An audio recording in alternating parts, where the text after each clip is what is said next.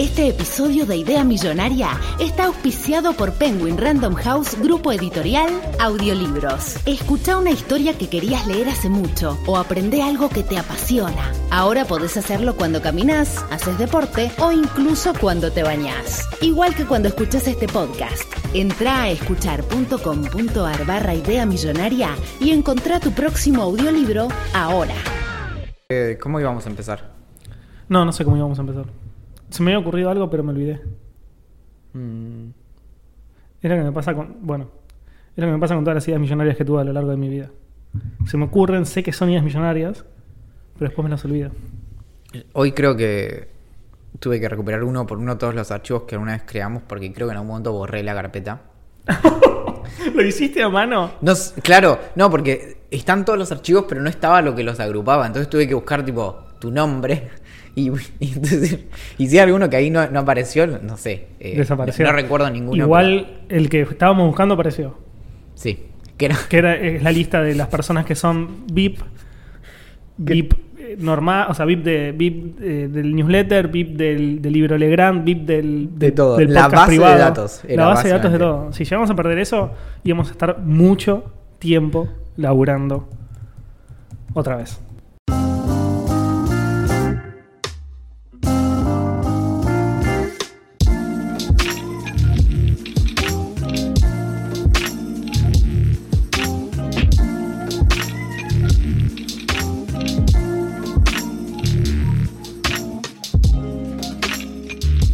Claro, ese precisamente es el problema. Este es un nuevo episodio de Idea Millonaria. Realmente nadie se lo vio venir, pero mi nombre es Valentín Muro y aunque nadie haya puesto fichas en mí, soy el mejor videojuego que probaste.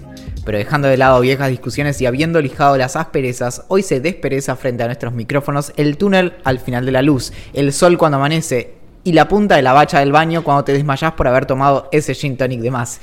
Es esperanza de todos y todas los argentinos, el pichón de conquistador romano Axel Marazzi. Soy básicamente el, el borde de la pileta del baño que te mata, boludo. Que te recuerda que estás vivo. Claro, si lográs despertarte después de la caída, del Bueno. desmayo. ¿Todo bien, amiguito? Sí, estás. eh, ¿Cómo venís de bostezos? Em, estoy muy cansado, realmente. Eh, no recuerdo ningún viaje que, que me haya cansado tanto a nivel jet lag como el de San Francisco a Buenos Aires. Ok. Que fue de San Francisco a Los Ángeles, de Los Ángeles a Buenos Aires. Nosotros. Estuviste, fue tan larga tu espera en el aeropuerto que hablamos tanto que yo en un momento dije. No le voy a decir nada porque no quiero arruinar este momento, pero creo que estoy hablando con Axel en un avión. y de verdad. No, ojalá. Y pensé, dije, como. mm, y no. No, me hubiera encantado tener wifi en el avión, pero mm, no, el viaje fue el, el viaje fue así, de San Francisco a Los Ángeles. Todo empezó en el hostel donde me pasaron a buscar y me llevaron al aeropuerto a las 6 de la mañana.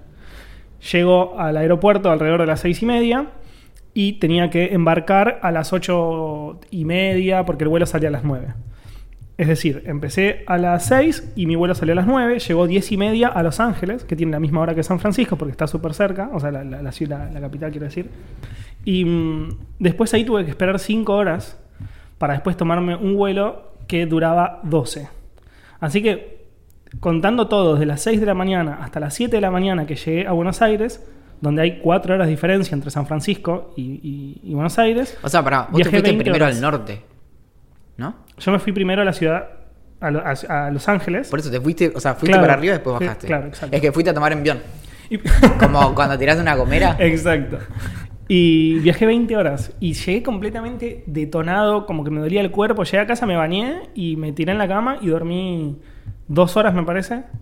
Y cuando me levanté seguía como muy abombado y dormí 15 minutos más y ahí ya me levanté medio haciendo fuerza porque si no me cuesta mucho dormir a la noche. O sea, no me iba a poder dormir después. Iba a sufrir a la noche. Así que... En algún momento ibas a tener que sufrir. En algún- bueno, sin ningún lugar a dudas fue a la mañana de, de cuando llegué.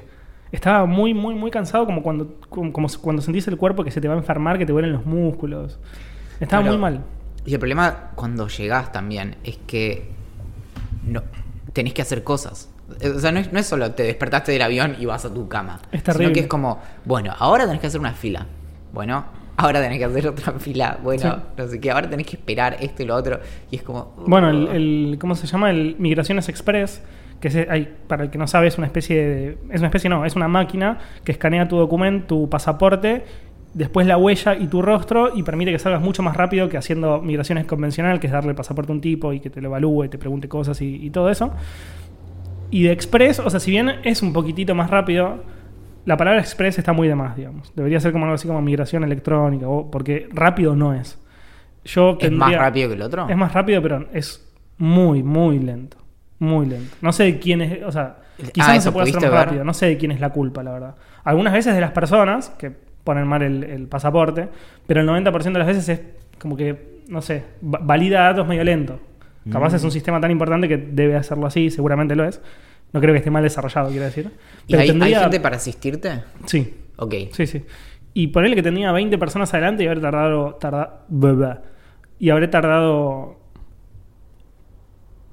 Una hora en salir. Es bastante. ¿Entre qué? ¿Te bajaste del avión ya? No, no, no. Entre que empecé a hacer la cola y salí de la cola.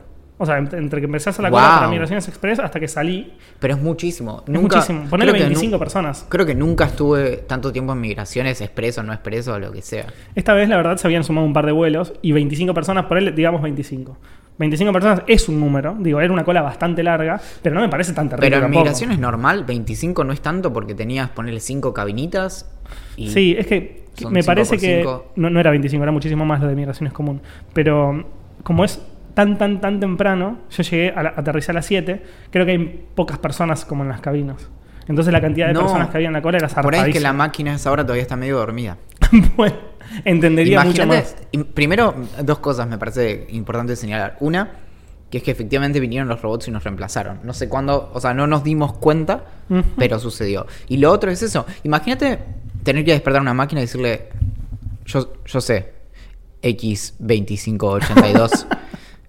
Es temprano, hay un montón de gente que se acaba de bajar del avión. Aparte, imagínate se, se levanta de mal humor y no acepta ningún pasaporte. Claro. Tipo, no, todos no, presos. No, sabés la que nos pasó la otra vez. Me decía la otra vez un alguien que conozco que trabaja en migraciones. Sí. Que eso que, nada, el levantamiento de las máquinas en realidad era el no levantamiento de las máquinas. Claro. El, el no se querían levantar para ir a. No, es. Para ir a laburar. Pero es- esto no lo ves en los medios, ¿no? No, esas cosas son las que no ves. Y bueno, otra cosa que me sorprendió en el viaje, además de nada, San Francisco, porque es precioso y toda la historieta, pero ya medio que lo hablamos la semana pasada, son los precios. Ya no está nada bueno irse al exterior. O sea, sí No, está claro. bueno si tenés la plata, pero ir a comer afuera a un lugar barato, como puede ser McDonald's, yo no fui, pero sé los precios, eh, te sale ponerle 15 dólares. Y 15 Claro. dólares hoy en Argentina son 600 más 300, son 900 pesos. Ponele 1000 pesos para redondar. Eh, es mucha guita. Está yendo a McDonald's. Yo después fui, O sea, si vos vas a McDonald's, ¿te gastás esa guita? ponele 200 pesos menos. a la inversa, 800, si 600. viene alguien de San Francisco acá y va Come. a McDonald's, dice, eh, dame, dame una de cada una. Dame todo. Sí, sí. Y después, yo estaba cerca de Union Square, o sea, muy cerca de Union Square. Y en un momento entré a Google, quería comer una hamburguesa rica. Primero quería comer la de Impossible, Fu- Impossible Burger, Impossible Foods, no me acuerdo el nombre, que es, la, que es esta. Sí. No, una hamburguesa. es la empresa de la hamburguesa. Bueno, Impossible la de la- Foods es la marca. Ok, eh, la hamburguesa de Impossible Foods, que está hecha a base de vegetales, pero la tenía todos muy lejos y cuando quise hacerlo ya era tarde para ir hasta ese lugar, así que me quiero matar porque no la probé. Ok. Parece que igual la van a traer dentro de muy, muy Creo pronto. que leí que iba a estar disponible dentro de poco, sí. Y hay una empresa de Rosario que hace una cuestión similar. ¿Viste de cuál es el truco? El otro día en el grupo de discusión de Idea Millonaria surgió esto. Sí, En- Yo estoy muy ausente, va, los últimos 10 días estuve Y muy porque ausente. te fuiste a dar. Y yo tuve, bueno, yo, yo igual eh, cuidé el rancho.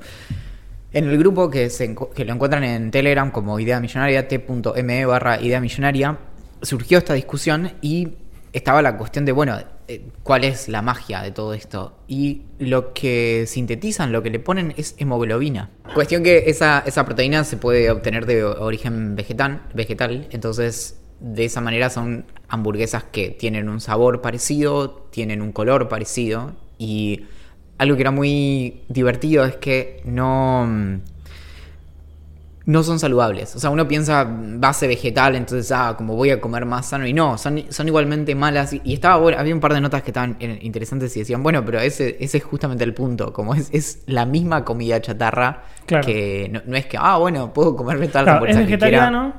¿Es vegetariano o vegano? Vegetariano. Creo, no lo sé. Bueno, es vegetariano o vegano, es- no, no lo sé. pero no significa que sea sano. Claro. Es así.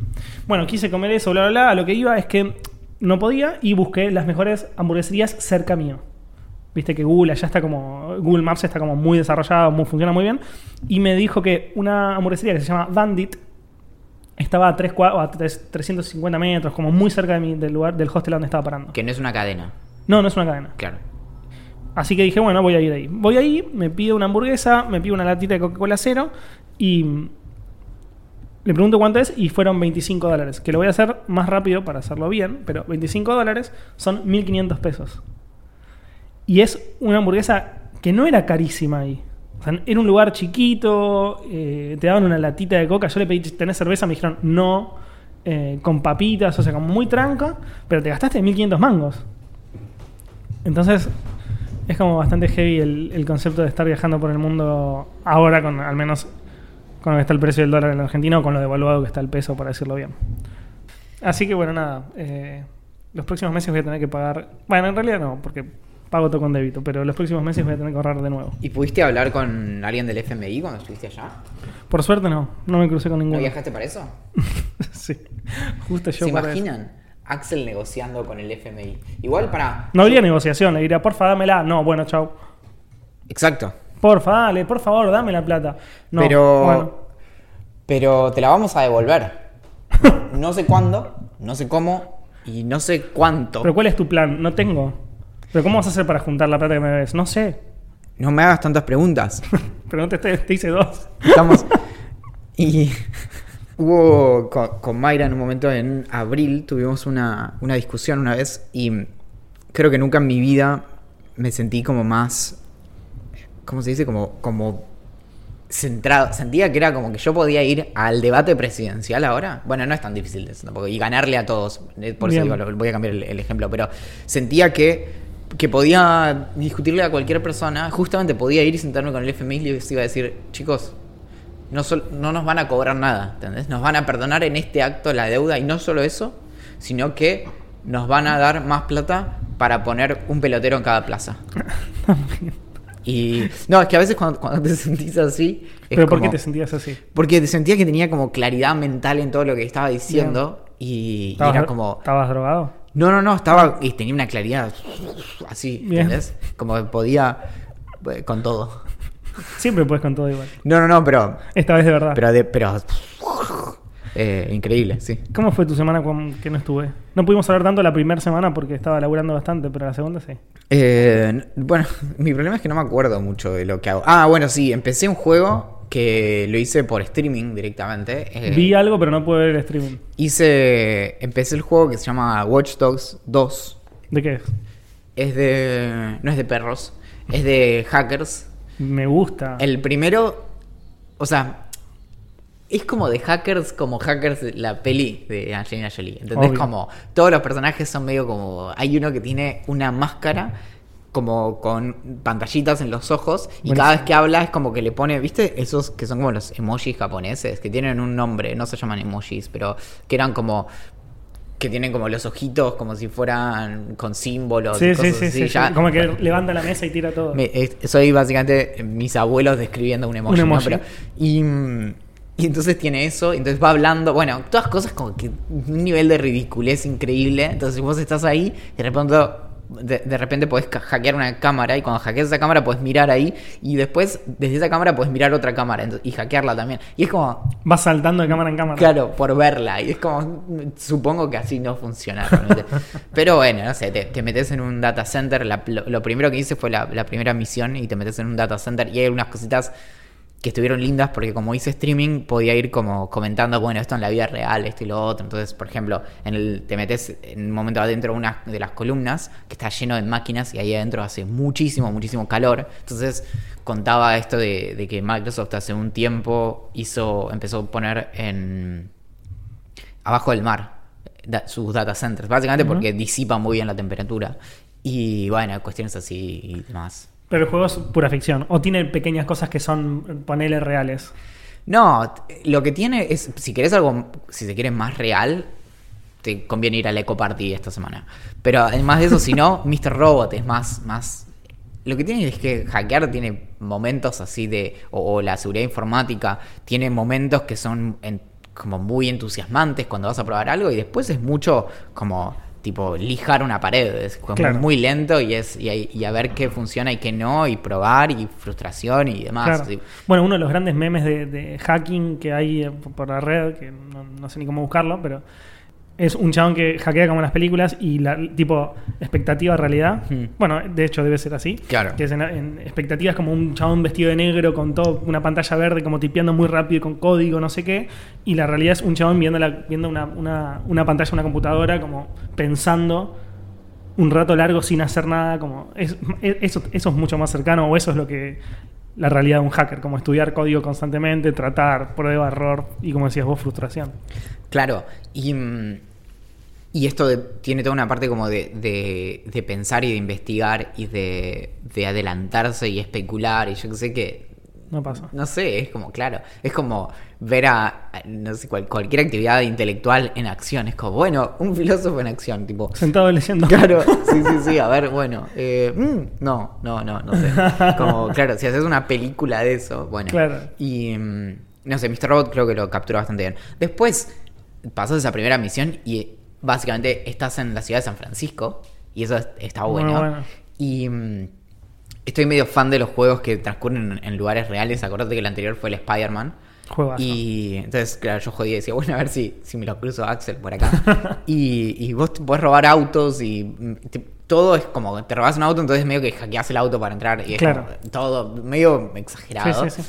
A la gente como apuntás y podés como robarle plata. Entonces a los tipos, a los guardias, los primero los cagás a palos y después como que los hackeás y te dice, bueno, te, te sacaste, no sé, 29 dólares de su, de su billetera electrónica. Y vos decís, este chabón gana dos mangos, está acá, tiene que pasar la noche en un lugar aburridísimo Y encima para que vos le pegues o le tirás con una pistola Taser y después encima le sacás, no sé, 29 dólares. Es como, no, no es el, el role model. ¿a vos te parece? Claro. Sabes que la semana pasada, no sé si me olvidé de contarte o sucedió después de que grabamos el podcast, pero estaba paseando con, con Leandro, uno de los periodistas que fue invitado allá, por un shopping. Y viste que te había contado que habían choreado un auto, que habían roto una, la ventana de un auto y querían sacar eh, una valija.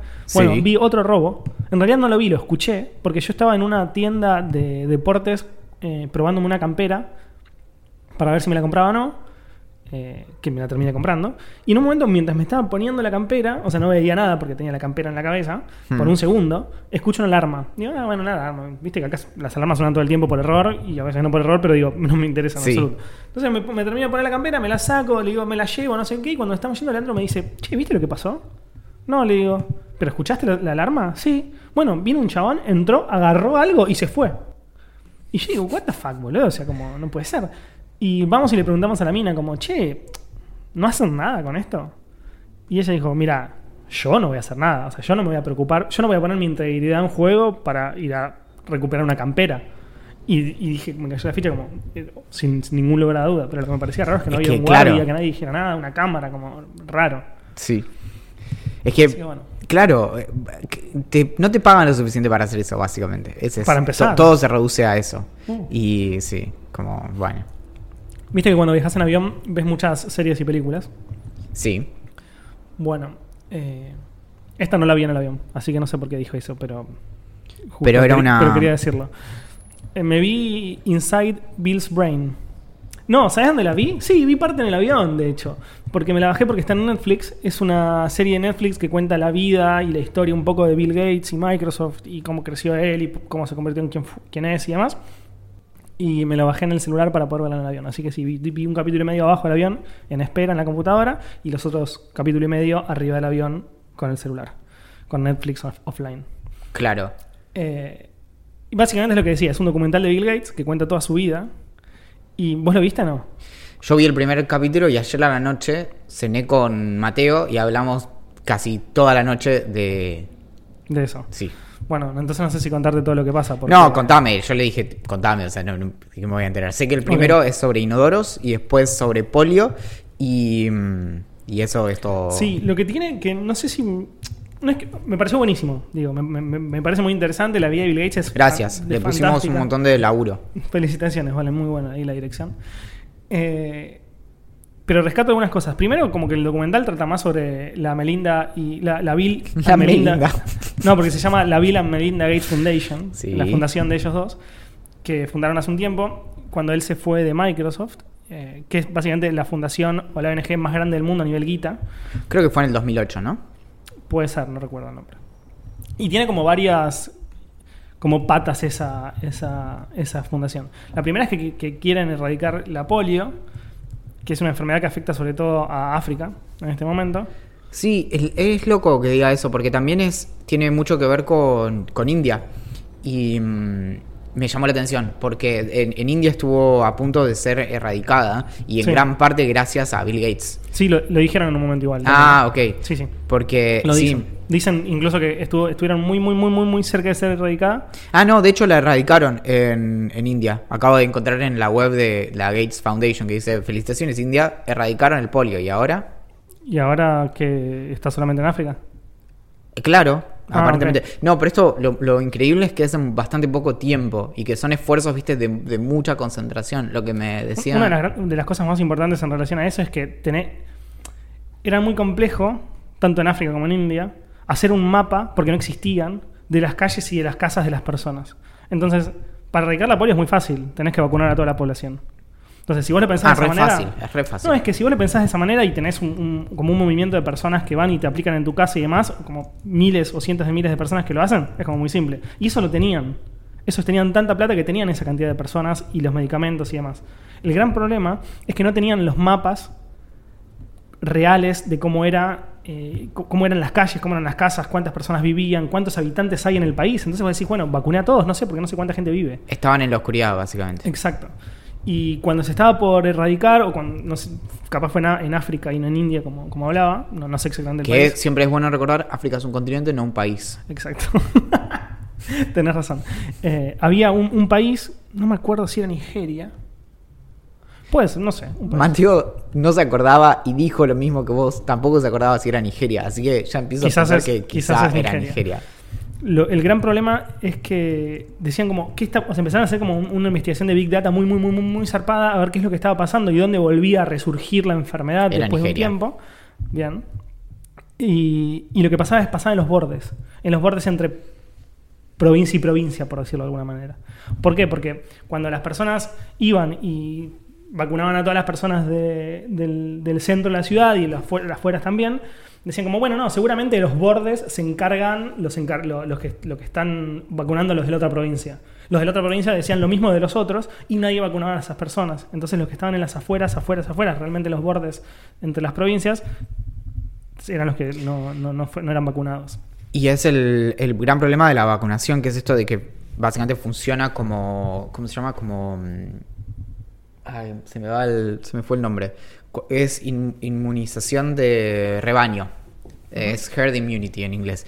Que es esto de que si no cubrís todo, eh, No tenés sirve. un problema. Claro, Entonces, que es que, de hecho, tenés, es muy, es divertido, es trágico también, pero si vos agarrás y ves una, una, un mapa de cobertura, de, de, por ejemplo, de si te mostrara como 100 personas y te voy mostrando, bueno, cobertura del 75%, del 85% y demás, hay un punto que, en el que si vos bajás de eso, ya no llegás con la cobertura, tenés que, o sea, básicamente siempre vuelve a resurgir. Claro. Entonces, a partir de cierto nivel de cobertura, no, no se expande. O sea, tenés un caso y el caso no prolifera, no se dispersa, no se contagia. Claro.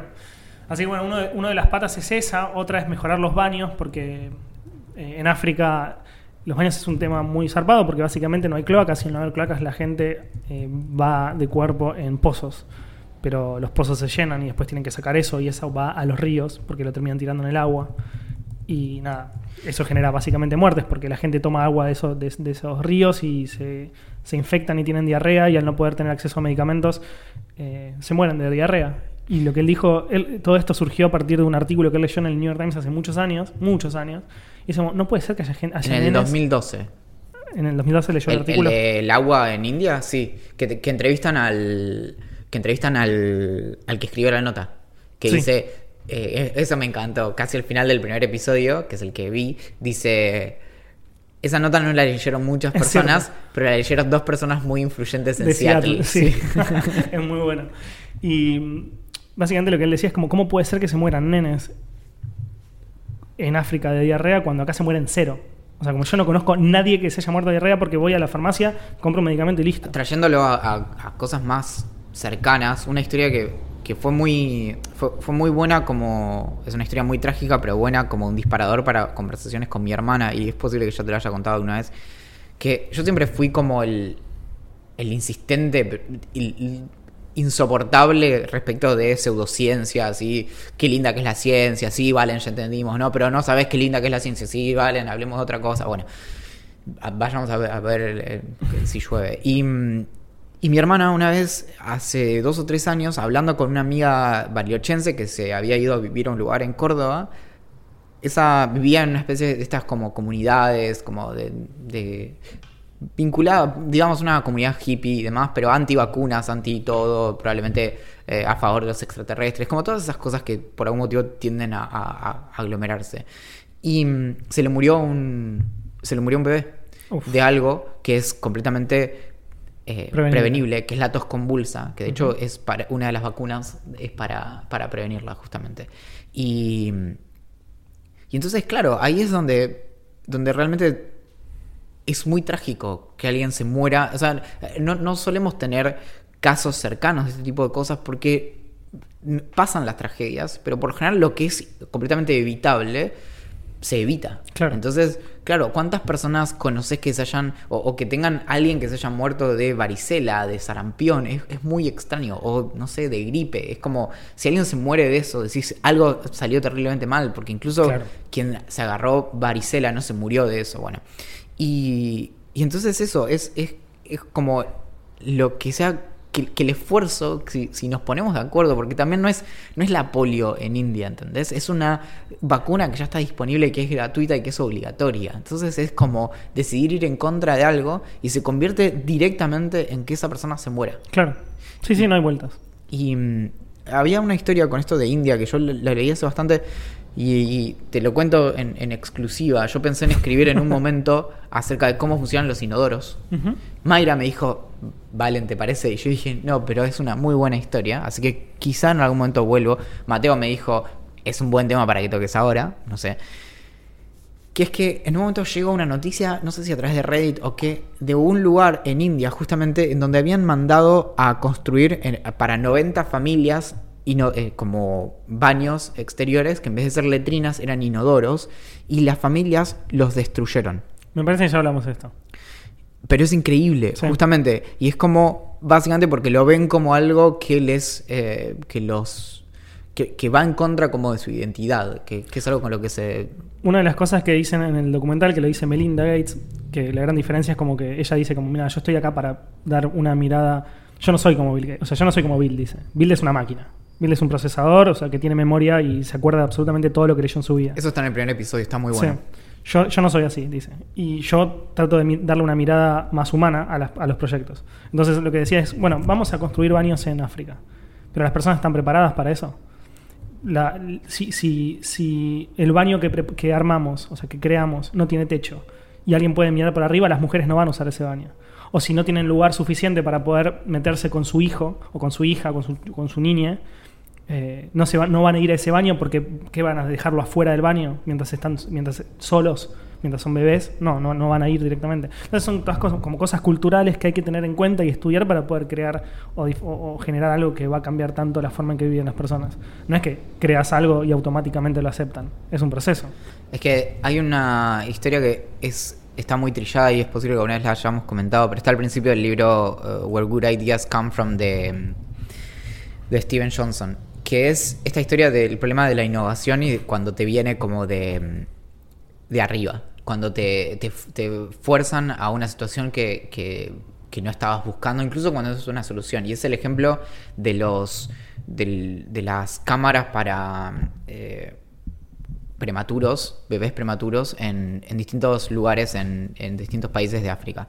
Y lo que pasó fue que en un momento se puso como, por así decir, de moda en los años 70 y 80 y en adelante el tema de donar cosas a países africanos. Y una de las cosas es que se donaban estas cámaras para donde se pone a, a los bebés prematuros. Y el problema es que funcionaban bien un tiempo, pero después se rompían y primero nadie sabía cómo repararlos, los repuestos no se conseguían y entonces eran abandonadas. Entonces Claro. vos te fijabas a los 5, a los 10 años y ya ninguna de esas cosas funcionaba. Entonces lo que encontraron un par de, de, mm, de ingenieros eh, franceses muy pillos es que en vez de partir de qué les podemos dar nosotros, podían partir de qué esas personas ya tienen y qué podemos aprovechar. Entonces, la historia termina en que los tipos se dieron cuenta de que en esos lugares donde no tenían nada, lo que sí tenían eran autos y camionetas que sabían reparar perfectamente y cuyos repuestos podían o conseguir o hacer. Entonces hicieron una incubadora que funciona con todos los componentes que tiene un auto. Buenísimo. Entonces, claro, cuando llamaban al, a un, al, al mecánico del barrio para arreglar eso, cuando se rompía en el hospital, y vos decís,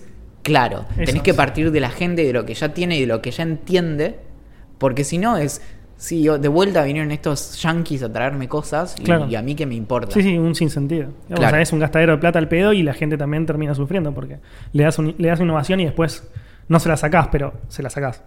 Claro. Y finalmente, eh, otro de los temas que toca el documental es el uso de energía nuclear, que lo que dice Bill Gates es, esto, esta es la clave para tener energía y no contaminar. Pero está tan mal vista que hace años que no se genera innovación. O sea, desde hace 20 años, que, o de- desde hace, no más creo que dijo, desde hace 40 años no hay innovación en el mundo de la energía nuclear porque, por Chernobyl. Y después, cuando, había- cuando él había empezado a, lo- a como a avanzar y como a, a convencer a las personas, al menos a los que están, no sé, a lo- a los políticos. Hubo y- dos, una fue Chernobyl y la otra es la Free Mile Island en Estados Unidos, que hace muy poquito la apagaron finalmente, que fue el como el único como accidente nuclear importante en eh, Estados Unidos continental. Claro, no- igual no fue esa lo que generó el, pro- el segundo problema. Mientras, cuando él estaba logrando convencer a las personas influyentes, Fukushima. pasó Fukushima. No, pero Free Mile Island fue hace mucho tiempo, fue en Ah, los años 80 también. Pero digo que fueron dos que se sumaron mucho. Cerca. Y además una cosa es que te digan en Chernobyl, de Sí, sí, otra en estos Estados soviéticos, Unidos. no sé qué, y otra en Estados Unidos, Sí. claro. Entonces, después de Fukushima, fue como un gran golpe porque de nuevo, o sea, como, como que te diga, como hicieron una encuesta y el- la, visión positiva de la energía nuclear del nada, boludo, del 0%. Entonces, lo que trata básicamente la última parte del documental es cómo Bill Gates está rodeándose de personas que logren innovar en este, en este campo. Cómo se puede hacer para crear sistemas realmente seguros que no tengan ni posibilidad de, de- de que pase lo que pasó en Chernobyl o en Fukushima. Y nada, eh, Es- medio que, que como que no se habla mucho más al respecto porque todavía está en desarrollo, pero... ¿Te, te acordás cuando fuimos a, a INVAP en Bariloche? Que una de las mujeres que nos daba la, la visita era experta en seguridad nuclear. Y, y ella, primero, ah, bueno, el, el episodio este que te decía, el de Free Mile Island en Estados Unidos, fue en el año 79. O sea que fue eso y el toque fue Claro. Chernobyl. Y lo que ella decía era, Fukushima, en realidad, tiene que funcionar como un ejemplo inverso. Es decir, Me como, un, de eso. como un ejemplo de lo segura que es. Porque con, con lo que pasó, básicamente se inundó un reactor y se quebraron las, la, la- la parte como la bóveda del reactor. Y sin embargo, lo que pasó fue muy poco. Entonces, eso te tiene que dar la pauta de que, mirá, o sea, tenés que tener un mega eh, tsunami, un, un mega terremoto para que te pase esto. Entonces, de ahí, para, eh, de ahí es para abajo. Claro. como lo, lo que puede Sí, pasar. sí, sí, es, es increíblemente seguro. Y mm, hay algo muy interesante. Creo que esta parte la viste, que, porque creo que está en el primer capítulo, que su secretaria está mostrando todos los libros que él lleva. Y en un momento. Con una dice- bolsa muy parecida a la tuya. Con una bolsa muy parecida y mm, medio de playa. O sea, como pa- parece una bolsa como. Siempre, no sé, te imaginas estas personas que son las más ricas del mundo como. Con una persona que le llevaría los libros, tantos libros a, a sus viajes. Y es el chabón que no es viejo, pero ya empieza a parecer un poco viejo A mí me sorprendió. eh, con esa bolsita con 10 libros que lleva absolutamente a todos lados. Y la secretaria en un momento dice algo que me, que me quedó que me quedé pensando un poco en eso. Y es como. No, no tengo el quote exacto, pero es algo así como que él lo único que no puede comprar es tiempo. Entonces está todo el tiempo aprovechando constantemente al máximo eh, todo lo que hace. Dice, él no llega tarde a ningún lado nunca. Eh, y no pierde tiempo en su vida. Está todo el tiempo leyendo, estudiando, investigando, eh, reuniéndose, viajando, todo para cambiar el mundo. Y, y- y no pierde un segundo porque es lo único que él no puede comprar. Y, y- sí, es así. ¿Sabes cómo lo sentí acá? tipo en el pecho. Tipo, ah, Ah, es, es Sí. durísimo. Y yo pensé inmediatamente como, ¿viste esas reuniones en las que estás dos horas y a la primera hora ya se había resuelto? Bueno, Es terrible. Bill Gates. Por eso hay que, claro, hay que... No sé, por eso a mí me preocupa tanto el tiempo. No por eso en particular, no porque yo pienso me voy a morir, sino porque me molesta perderlo, digamos. Eh, no me gusta, o sea, no, no me gusta ir a eventos que no me, no, me, no me importan, no me gusta estar con gente que no, o sea, como lo odio en absoluto. ¿Sabes qué? Creo que hay que mm, aprender a irse. Como no, por ahí no tanto no ir, porque está bueno ir, saludar, agradecer la invitación y eso, pero encontrar la forma, el protocolo, lo que sea, de poder ir a un lugar. A mí lo que me pasa es que hay lugares a donde no voy, porque pienso, no, si voy ahí voy a- van a ser tres horas. Claro. Y entonces, y es- en realidad es más lo que estoy pensando es como, nada, poder ir y decirle, no- y a las a la media hora, che, tengo otra cosa, no sé qué, y te Sí, sí. vas, y no sé, eh, Sí. que incluso alguna vez lo dicen en algún cumpleaños y fue increíble que quedás súper bien. Como cada vez le decís, che, vine, pasé a saludarte, no sé cuándo. Sí, pasó un ratito. Si alguien lo festeja en un bar es más fácil, ¿no? Obvio. Pero, y del lado de la persona que cumple años, te sentís súper halagado. Decís, como, bueno, Obvio. se tomó un rato. No es que te sentís menos halagado si la persona viene, no sé, eh, eh, seis horas. Sí, sí, no está claro. Se queda barriendo el bar cuando Sí. te vas. Y bueno, finalmente para, para cerrar, porque nada, si no vamos básicamente a contar todo el, todo el, todo la, Ah, el- todo tengo el un comentario más Sí. de, de eso, pero que quiero que me cuentes. En un momento hacer un comentario del estilo como muchas veces me critican que todas mis soluciones son tecnológicas, pero Sí. eso, ¿cómo es? No, lo que él dijo, lo que él respondió, porque es medio cierto, le hace esa pregunta muy, como muy similar, o sea, casi con las mismas palabras que vos, vos agarraste, y mm, él le dice como, sí, tengo que declararme culpable, le dice, pero, pero porque yo soy experto en eso, dice, o sea, como es mi forma de ver el mundo. Eh, no tengo otra manera. Entonces, mi- todas las, todas las soluciones que yo voy a pensar van a ser de por ese lado, por el lado tecnológico, porque es lo único que sé hacer. Entonces, eh, medio que le crees, o sea, medio como que empatizás y entendés que lo que está diciendo es real. Eh, y bueno, y finalmente lo que te iba a decir es que una de las cosas que más me gustó es que el chabón, desde la época de Microsoft, es decir, hace muchos años, se toma una semana al año para irse al medio del campo como una especie de cabaña a solamente leer y procesar lo que lee. El chabón, para que nos demos una idea, no para de leer un segundo. Pero un- no para de leer realmente un segundo. Lee alrededor de 50 libros por año. Es decir, ponele 5 libros por mes. Es mucho. Es un libro por semana. Y no son libritos, para empezar, simples de entender y tampoco de pocas páginas. No son- claro, no es, que- no es como nosotros, que es como yo terminé el puente y Claro. dije, hola ma, te tengo que decir algo. Para, para, para. Estás, estás par- sentate, sentate para lo que te voy a decir. Ma, terminé un libro. Claro, bueno. No me él- podía hablar, o sea, se, se atragantaba, claro, sí, sí. Bueno, Y, y claro, él lee de energía nuclear. Y, y una de las cosas que decían que me llamó la atención, él, él, en el 99% de los casos, es la persona que más sabe sobre un tema en la habitación en la que está, no importa en qué habitación esté. sí, sí, sí. sí. Entonces, cuando él, cuando él va a ver para, para invertir en proyectos y demás, es como los, los- los- los emprendedores le pichean su idea. Y en un momento había uno que, que creaba como soluciones con, con impresoras 3D. No me acuerdo exactamente para qué. Y, y como que al chaval, a, a Bill Gates le, le parecía interesante y le hacía preguntas y todo, pero en un momento como lo dejan knockout cuando le dice como, che, esto es degradable, porque estamos, trat- estamos tratando de mejorar el mundo y que no haya contaminación. ¿Esto es degradable? No, esto no, le dice el chabón. Y como que viste cuando decís como este silencio incómodo es una es la destrucción para este emprendimiento. Bueno, bueno, tiene una visión muy particular y muy interesante. Pero eso es, es muy interesante para la instancia de pitch, donde muchas veces es compleja la instancia de pitch, es algo que hab- hablamos muchas veces, eh, incluso fuera del micrófono, pero que es que estás presentando algo y convenciendo y demás. Y a veces se te confunde, o sea, no es que se confunde, sino que es confuso porque tenés que vender algo y explicar cómo funciona al mismo tiempo. Y a veces tenés muy poco tiempo. Entonces, lo que te pasa con. Lo que te puede pasar con Bill Gates es que justamente podés partir de que él ya sabe. Entonces es mucho más sencillo porque te cuento solo los tres minutos que tienen Claro. que ver con eso y no te, te explico qué es la impresión 3D. Que a veces, viste, tenés que presentar algo Sí, y sí, los obvio. primeros minutos son, bueno, una impresora 3D es esto y lo otro. Sí, bueno. sí. ¿Qué es Internet? Sí, no, el chabón es, es, es medio un genio, la verdad. O sea, incluso. no, es, como raro presentarlo de esa manera, pero en, en un momento creo que da un examen cuando era chiquito, a los 8 años, de, de matemática, y fue como el mejor. Pero no el mejor en su aula, tipo, el mejor en el estado. Y no en, su, en, en el estado en su aula, sino el estado en toda la primaria. Entonces, como, evidentemente era un pibe como con una, con, con una capacidad superior. Claro, y, y también con eso de la, de la lectura, creo que hay, hay un comentario como alguien que le dice como, ¿hay alguien que haya leído todos tus libros?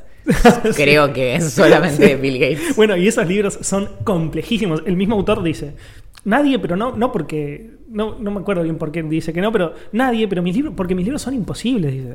Mis libros Son de referencia, van, sí. van muy, muy adentro, muy a, la- a responder la pregunta, pero muy adentro, y son muy, y tienen 400, 500, 600 páginas de un tema con energía nuclear, ponele. Pero muy específico dentro de la energía nuclear.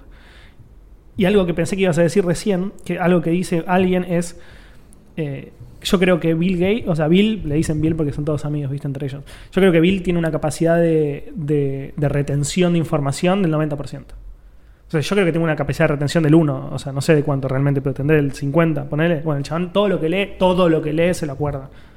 Bueno, a- eso también saliendo del tema, ayer me invitaron de, de una cátedra de educación en la UBA, que fue, te mostré la invitación, era tipo, vení, contanos lo que se te cante. Bueno, entonces llegué y dije, bueno, voy a contar lo que se me canta. Y, mm, y entonces hablábamos en un, en un momento como esto de consumir información y, y de cuándo sentís que estás perdiendo el tiempo y eso. Y creo que hay algo interesante en, en lo de que les contaba cómo hago yo todas las semanas para tocar un tema distinto y es como pensarlo de forma metodológica. Entonces es, no importa qué consuma, lo hago pensando en lo, qué es lo que me interesa de ahí. Y creo que, que Bill Gates algo menciona de eso, que es como lo haces, eh, no, no simplemente estás leyendo páginas, sino que decís, bueno, a mí me interesa esta cuestión, entonces voy a ver todo el tiempo cómo eso lo vinculo.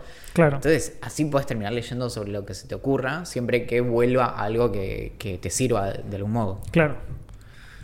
Bueno, creo que es, es obvio que recomendamos eh, Inside Bill's Brain, que es el documental nuevo de Netflix. Em, ¿Querés pasar a otra sección? Que, no, que sí. no se llame Bill Gates. Tenemos, tenemos eh, volvió tercera semana consecutiva una, una sección Ah, no, de la nos que- merece- tres semanas al hilo nos merecemos un premio. Sí, sí, sí, bueno, nos merecemos todo. Una, una sección que la, con la que ya me he encariñado que es merece una explicación. Todos estamos muy encariñados.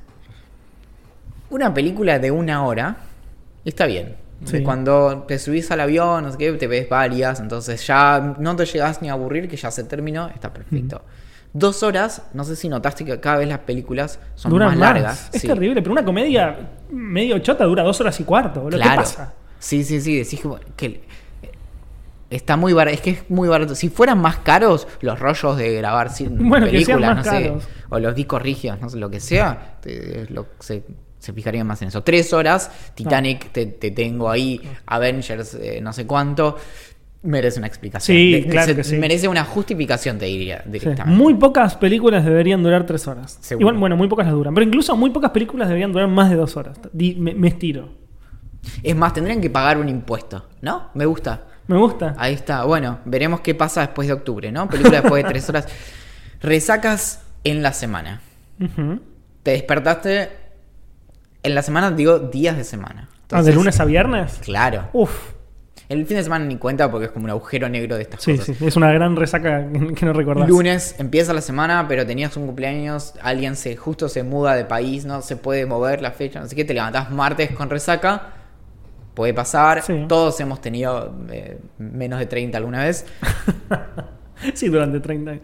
De- te tomás un, un descanso, no sé qué, y justo se te, se te suma porque hay un after de no- entonces miércoles de vuelta tenés segunda resaca en la semana. Ahora, si llegás al viernes con resaca, merece una Sí, intervención. merece, me- merece una internación.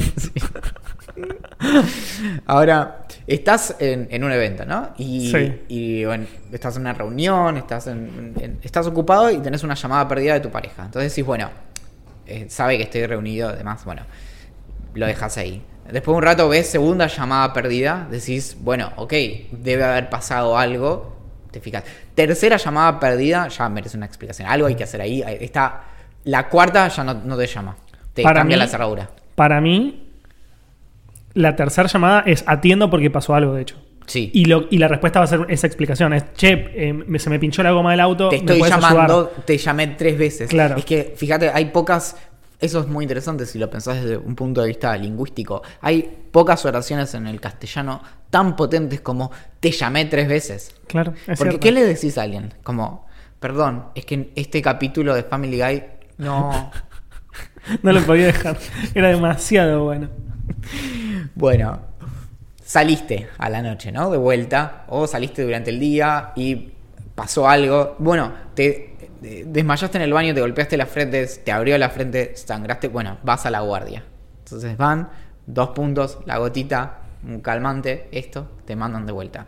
A las dos horas volvés a la guardia, pues pasó algo distinto, ¿no? Bueno, volviste y alguien te dijo, che, te hizo un chiste sobre la, la marca que tenías en la frente ahora, porque de ahí dijiste, ya, ya estoy, no voy a echar a perder todo el alcohol que tomé, así que me voy a ir a, otro lugar. Entonces alguien te bardea de vuelta, piñas van, piñas vienen, segunda visita a la guardia. Tercera visita, ya son las 7 de la mañana, caes en la guardia por el coma etílico que tenés, Merece una explicación, pero yo, yo diría que merece la segunda, ya merece, che, flaco, ¿qué te pasa?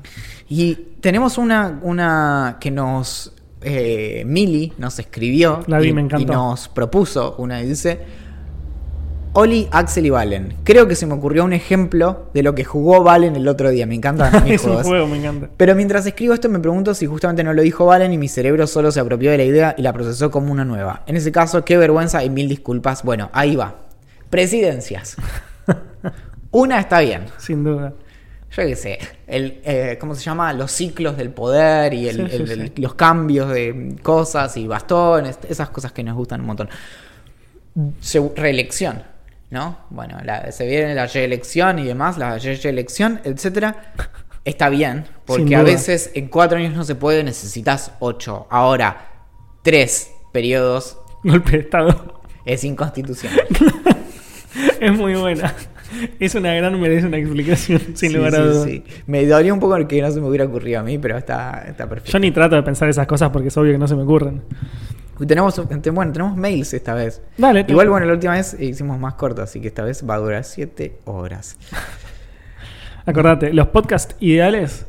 No, no, los podcasts con un, con un tiempo ideal duran 45 minutos. Obvio que nosotros no entramos porque ya vamos 47, pero. Whatever. ¿Cuánto duran? 45 es el, es el tiempo ideal eh, a nivel encuesta que le hicieron a, a grandes audiencias. Me, me arruga la ropa. bueno, nos escribe Barto, que me encanta porque, porque es como el seudónimo de, de Bart Simpson, ¿no? Que era el Barto. El Barto. Sí, que hacía los grafitis. Dice, estuve hablando con Valen por privado y acá tengo dos ideas. Una relacionada con libros y otra con Instagram. Sí. Para que el preguntagram sea más fácil para los siguientes. La primera idea millonaria es un aromatizante de ambiente con olor a libro. Ya los exquisitos tendrán variedad de qué tan viejo es el libro y si son expertos, el género. Seguro en algo cambian. Ya existe eso. Eh, ya existe, sí. Sí. Alguna vez hablamos de eso y que había olor a chocolate, ¿te acordás? Que- y como, no, perdón, que el olor al libro tenía mucho que ver con el olor a chocolate y que por eso nos gustaba. La segunda es que en Instagram se puedan fijar las historias. Se pueden. En otras palabras, que cada vez que un perfil que te gusta, Idea Millonaria, publica una, está este del lado izquierdo de donde uno postea las suyas. Para que estoy pensando. No, que te quede piñada la carita. ¿Cómo? No entiendo. Arriba en Instagram vos tenés una barra donde tenés la tuya y, y después todas las otras que se actualizan según si alguien sube o no algo. Acá Sí, sí, sí. es que quede piñado, como que siempre esté primero tal para verle las Ah, historias. entiendo. Bueno, igual puedo estar equivocado, pero si no me equivoco, los algoritmos de Instagram te muestran primero las stories que vos más ves. Entonces, si la persona que a vos, en este caso, si Idea Millonaria sube muchas stories y vos las ves completas todas las veces, o respondés o interactuás y demás, te las suele mostrar al principio. Eso es lo que me sucede a mí con, las, con, con Con las los memes. usuarios, con las cuentas de memes, que me estoy haciendo adicto. Y acá tiene un par de preguntas. Que dice, son preguntontas, pero te digo que son bastante complicadas. ¿En qué momento vamos a cambiar de época? Es decir, de contemporánea a cuál. Lo primero es que el presente siempre es el presente. Entonces, Ah, es retrospectivo. claro, es, el asunto es, bueno, ¿cuándo, ¿cuándo empezó? ¿Cuándo terminó la modernidad? Y ahí está la gran pregunta. Bueno, con la Segunda Guerra Mundial, con la Primera Guerra Mundial, con esto, con lo otro, la Revolución Rusa. Y mm, son, son, no sé, el- el- en algún momento yo, se me ocurre, mirá lo que te voy a decir, ¿eh? que un suceso que va como que va a marcar el bueno creo que Eric Hausman les llama el siglo corto al siglo XX pero creo que a partir de la caída del muro ahí tenés un, un quiebre, como si querés un buen quiebre de época. Pensé que ibas a decir algo relacionado a la inteligencia artificial. No, ¿Qué es lo que yo pienso? pero pensar que 89 es eso, octubre 89, y al toque tenés la web. Entonces Claro. tenés ya todo, como empiezan los 90 ahí y es, y es todo un desmadre, entonces... Yo creo que puede ser que, que- que ahí termine una época. Para mí, cuando un robot pueda resolver eh, el, el test de Turing, quizás empiece otra. Realmente. Claro, No, pero, si no es inteligencia dentro, real, si no es dentro de tanto tiempo, ah, el- Sí, va a todo ser muy lo- corto. empezó ahí, o sea, no, no fuese el suceso que, con el que arrancó, sino que todo eso se había puesto en marcha antes. Claro. Igual esto obviamente recién lo podés ver en 100 años, ¿no? Sí, sí, obvio, obvio. Y, o por ahí ahora las épocas duren dos años, ¿viste? Como, uh, de vuelta, no, ya sos la, la edad eh, de Axel. Ah, bueno, esta es para vos. A ver. Estanislao dice que es de Santa Fe y que es la primera vez que nos escribe. Que escucha el podcast hace más de un año y todos los domingos espera volver del laburo para sentarse a tomar mates y escucharnos a nosotros. Ay, cosita. Les quería preguntar si tienen algún libro sobre minimalismo para recomendarme, ya que me voy de viaje a Uruguay en una semana y quiero aprovechar para leer un poco. Un abrazo enorme, Stani. Eh, no tengo uno que yo haya leído, porque trato, ya pasé- se pasó un poco mi época de, de no ficción, pero hay un libro que estoy buscando en este momento que es del que nace el documental Minimalism de Netflix, Que no lo vi. que hacen un, que hacen- lo ves, te digo, lo- yo terminé de verlo y le, y le comenté a Ingrid como, che, Gordi, voy a empezar a descartar libros, me voy a quedar solo con los que quiero mucho, eh, no voy a tener dos mil cosas en casa, Sí, claro. bla, bla, bla, bla, bla. Y, y ella me dijo, eh, bueno, bueno, vamos a ver cuánto te dura. Y me duró eh, un día. Te duró ahora, tenés cuántas cámaras. Eh, Tres. Ahí y y creo que no saqué un. Sí, saqué un rollo entero con cada una, pero no mucho más. El libro se llama eh, Minimalism Live a Meaningful Life. eh, que lo hicieron estos dos pibes que. ¿Los del docu? Los del documental se llaman Joshua Fields Milburn y Ryan Nicodemus.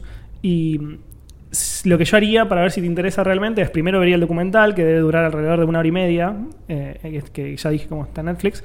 Y después podés interiorizarte mucho más en, en- el libro, que debe tener, no sé, 250, 300 páginas. O podés buscar un, un tutorial tipo cómo hacer que mis fotos de Instagram se vean súper cool. Bueno, ahí está, minimalismo en cinco pasos. Y eh, se me ocurre, solo porque, lo- porque leí un 30%, el de minimalismo digital, que era ese libro que, cuyo autor no recuerdo ahora, que lo escribí al respecto en La Nación. Si buscan minimalismo digital les va a aparecer la nota. Y el libro se llama Digital Minimalism. Bien. Y mm, tenemos otra idea millonaria. Esta me gusta que haya, que estemos volviendo a las raíces, ¿no? Emiliano nos escribe y dice: Un amigo me recomendó su podcast hace poco y ahora es mi adicción pasatiempo en la oficina. Me encanta, me encanta que pase eso. Le mandamos un abrazo muy fuerte a tu amigo y el cheque en cualquier momento. Eso es lo que tienen que hacer todos los que nos escuchan. Sí. Recomendárselos a sus amigos. Sí, si cada persona que nos escucha se lo recomienda a cinco personas, en 72 horas cubrimos la Argentina. Vamos. Ese es el verdadero. ¿Cómo se llama? Eh, estafa piramidal. Esa es la piramidal. Que todo el país escuche idea millonaria. Sí, hay que lograr, bueno, eso. Les acerco mi idea millonaria. La original fue un profe de la secundaria, pero bueno, sirve. Choripán galáctico. Un puesto de choripanes. la- el título me parece fantástico. No sé bien a qué se refiere. Exacto. Pero el título es una, es una obra de arte. Yo lo leí recién y dije. Choripán Galáctico es un gran nombre de, de podcast. De banda. o de banda. Y ahora, Choripán Galáctico. Sea bien Chan. metalera. Sí. Un puesto, es más, con la letra de Metallica. Ahí está, una idea que les regalamos. Un puesto de choripanes en algún lugar con mucho cielo abierto, por ejemplo en medio de la ruta, en donde todos los choripanes tengan nombres de galaxias y o de estrellas. No sé cuántos choripanes puede haber. Pueden ser otros sándwiches también. Y que te alquilen un telescopio o que venga en el combo galáctico del alquiler para apreciar las estrellas mientras te clavas un choripán de otra galaxia. Yo te digo, voy a decir dos cosas. Por, por ahí tuviste la misma idea que yo, a ver. Primero, lo más probable es que fracase.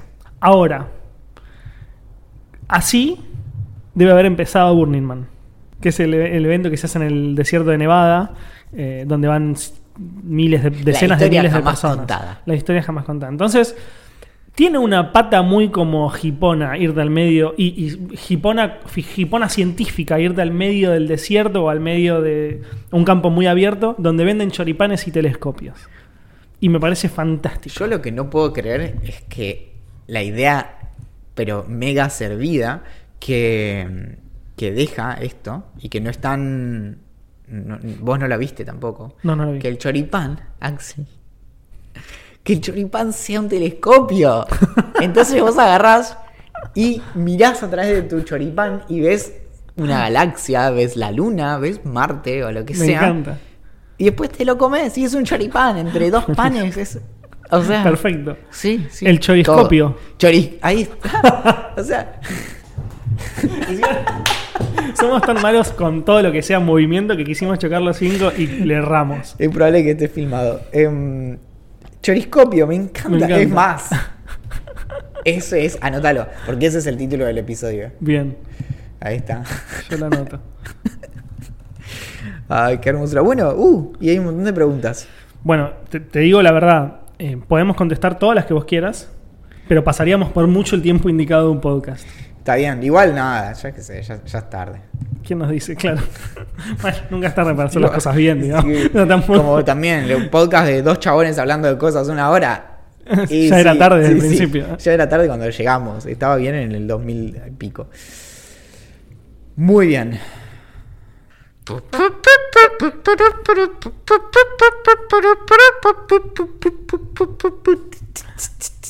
Ah, ya es una banda, es el hombre, ¿cómo se llama? Pregunta, Gram. ya te atragantás. Preguntas de Instagram. No, no sé a qué se refieren con eh, a qué estaba jugando con el VR. Jeremías, pero Hace mucho tiempo, sí. vos eras muy, eras muy chiquito, eras Muy un purrete. retoño. Y fuimos a la casa de Tomás a probar Ah. el casco de realidad virtual. Y alguien, alguien llegó siete años más tarde. Y entonces, aquí estábamos jugando. Estábamos jugando al Paranormal Activity, que es completamente increíble para jugar en realidad virtual porque te, hace- te, te asustas muchísimo. No- Axel, ¿Qué? ¿leíste On the Road de un tal Jack? Sí, claro. es- nos lo pregunta Saubidor. Em, sin duda, y es uno de mis libros preferidos. Exacto. Es, es increíble. La verdad que es increíble. Por eso es que Axel después se pasó cuatro años recorriendo Bueno. este, Estados Unidos. Estados Unidos. Bueno, cuando fui a San Francisco, cuando fui, cuando estuve ahora la semana pasada, fui de nuevo a City Lights, que es la, la librería de Ferl- Ferlinghetti. Ferlinghetti, que cumplió más de 100 años y todavía está vivo. Eh, Ay, me lo perdí. sí. Y ahí decía, había un cartel con la foto, todo. A sacar fotos nada más porque yo había entrado y di una vueltita por adentro, pero que es la, que es una de la, que es la librería Beat eh, por, por defecto. Sí, que bueno, que tiene toda esa historia que, Que está en el barrio chino. Hmm. Y que es muy raro porque mm, no te imaginas a los beats en el barrio chino. Pero bueno, quizás en esa época no estaba lo Claro, es que es de, lo- es que de los años 60, 50, 60. Eh, el libro On the Road. No, no, no, la, la City Lights. Ah, City Lights. Y pero debe ser más o menos de esa época. Eh, On the Road se publicó en el 57. Así que debe ser más o menos de. En el 53. Claro, bueno, cuatro años antes de, de On the Road nació. Qué increíble. ¿Y se la podrá como visitar? Digo, eh, vis- verlo a Ferlinghetti en algún momento. La verdad, no tengo la menor idea si, si visitará la, la librería de vez en cuando. Yo supongo que sí, debe ser. Y yo creo que debe ser como un amor eterno que tiene por esa librería. Y sí. Digo, es su lugar desde que es adolescente. Claro. Pregunta a Ingrid, ¿y esa campera? Es más, No me acuerdo la foto. la- una campera amarilla.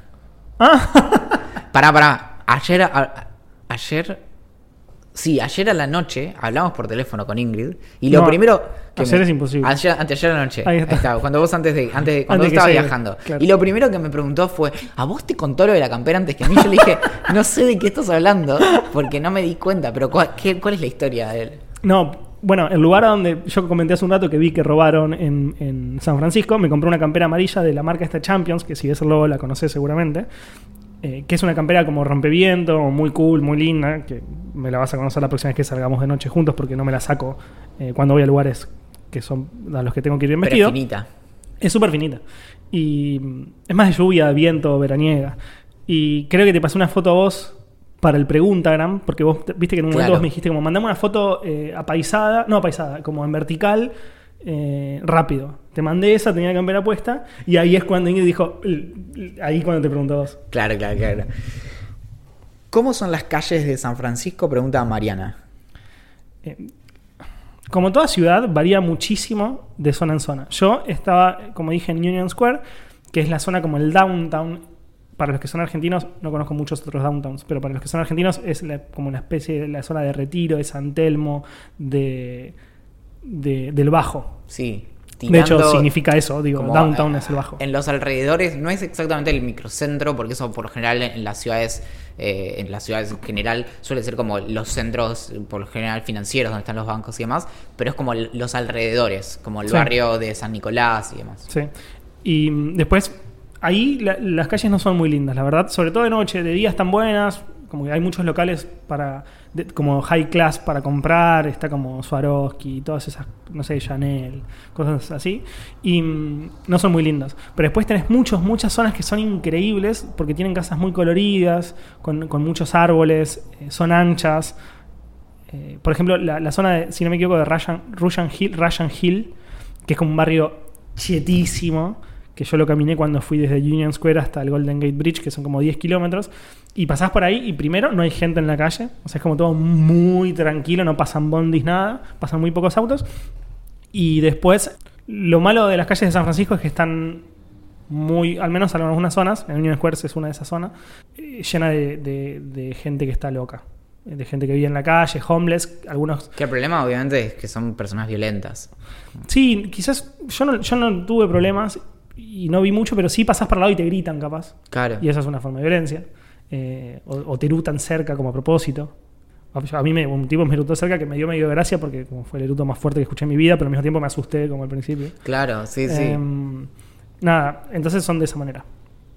Me pregunta Manu, Manu Contreras, que es un gran amigo en el que- con, con quien laburamos juntos en Hipertextual, y además también Emilio, Emi, Emilio Flamenco, ¿qué drogas probé en, en San Francisco? Y la respuesta verdadera, verdadera, verdadera, es ninguna.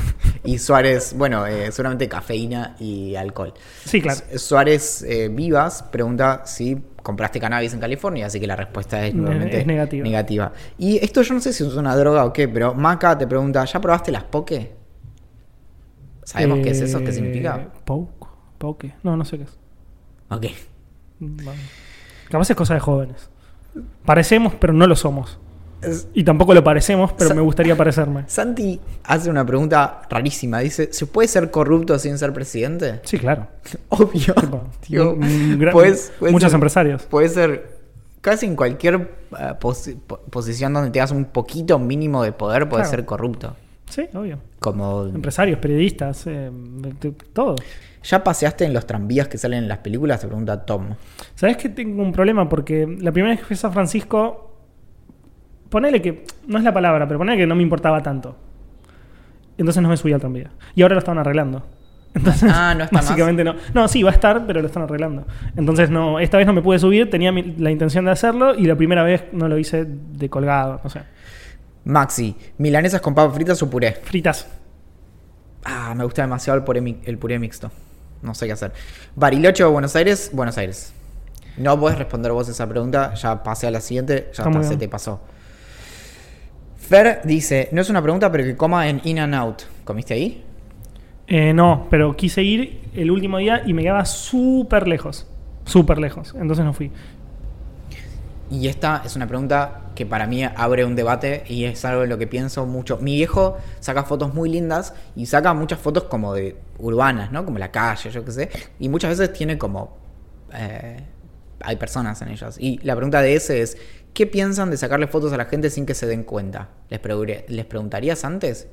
Sabes que es un tema que a mí me pasa bastante porque ahora que estoy sacando fotos como de manera consciente, he sacado fotos a gente, en general de atrás igual. Eh, nunca a su rostro. Pero si lo hiciera, creo que le preguntaría. Es que es por lo general lo que hacen los... Como hay algo de que no puedes tampoco... eh, lo- esto creo que lo leí buscando sobre cuando haces eh, do- cine documental. Que muchas veces en realidad lo que haces es registrarlo y después decirle, mira, hice esto. ¿Te molesta esta foto? Claro, Y de algún modo, le decís- si no, se la borrás frente a la persona. Claro. Y le dices, disculpame, no sé qué. Sobre todo con fotografía digital. Si es con rollo, no puedes hacer mucho. so.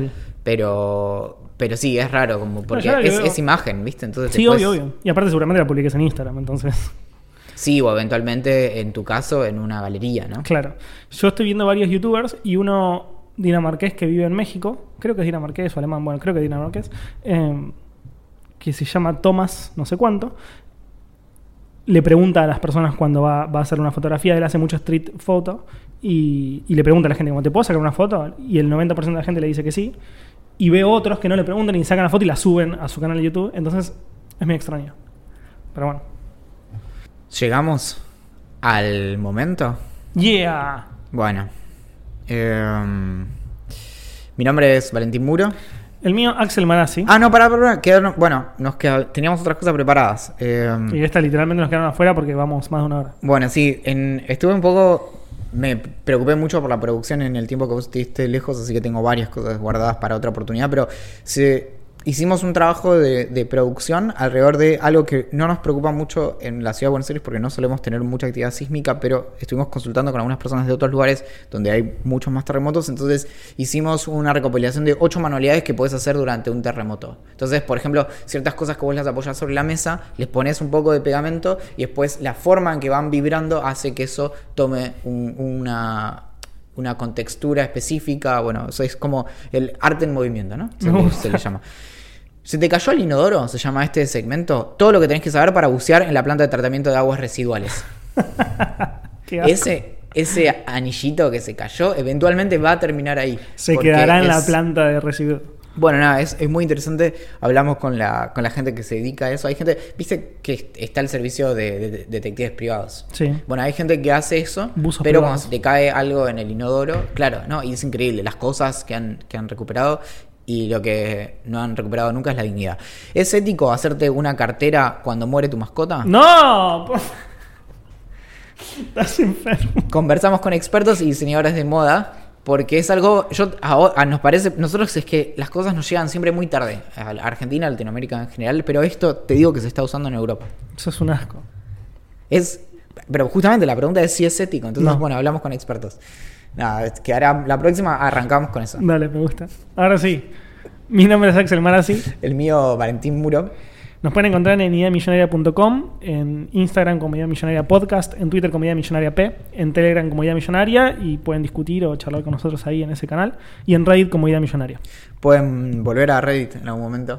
Sí, yo también podría volver. Y, ah, podemos contarles que hoy ya pedimos el libro correspondiente a septiembre de el club de, de libro Legrand. Yeah. Así que lo vamos a estar entregando muy pronto. Esta vez eh, le tocó elegirlo a Axel. La vez también prácticamente, la vez anterior prácticamente también lo eligió Axel, pero era un libro más para mí, así que de ese me hago cargo. Es hermoso, era un libro acerca de puentes. Yeah. Y vamos a estar hablando la semana que viene de todos los, los comentarios acerca de el increíble libro de Gay Tales de El Puente. Si quieren nos pueden mandar sus opiniones, si forman parte del, del club o si lo leyeron o si lo van a leer a gerencia arroba idea millonaria y ahí nosotros vamos a leer lo que opinan. Claro, sí, en gerencia arroba ideamillonaria.com y ahí nos cuentan qué les parece el libro y vamos a leerlos al aire. Y cualquier consulta de producción le escriben a Olivia a olivia.ideamillonaria.com. Atentamente. La gerencia.